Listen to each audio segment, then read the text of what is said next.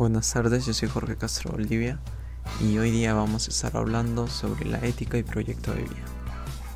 Empezamos. ¿Te consideras una persona reactiva o proactiva? ¿Por qué? Primero hay que saber que es una persona proactiva y una persona reactiva. La persona reactiva es la que cree en el futuro y se rige por fuerzas externas e independientes. Tiene actitud fatalista y conformista y esperan que algo ocurra y luego actúan. En cambio, todo lo contrario, una persona proactiva cree que el futuro se construye a partir de las actitudes del presente. Se adelantan las situaciones y se preparan para afrontar con eficacia y seguridad derechos y libertades. Estos también este, planifican su vida, se podría decir así, ¿no?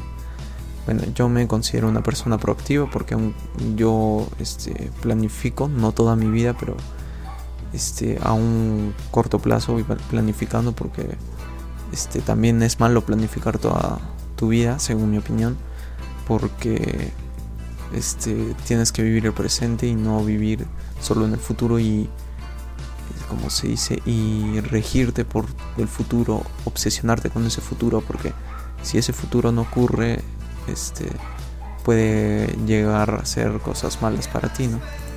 Por eso no hay que regirse tanto a un futuro, sino más bien vivir el presente. ¿Cómo consideras la felicidad en tu profesión o vocación?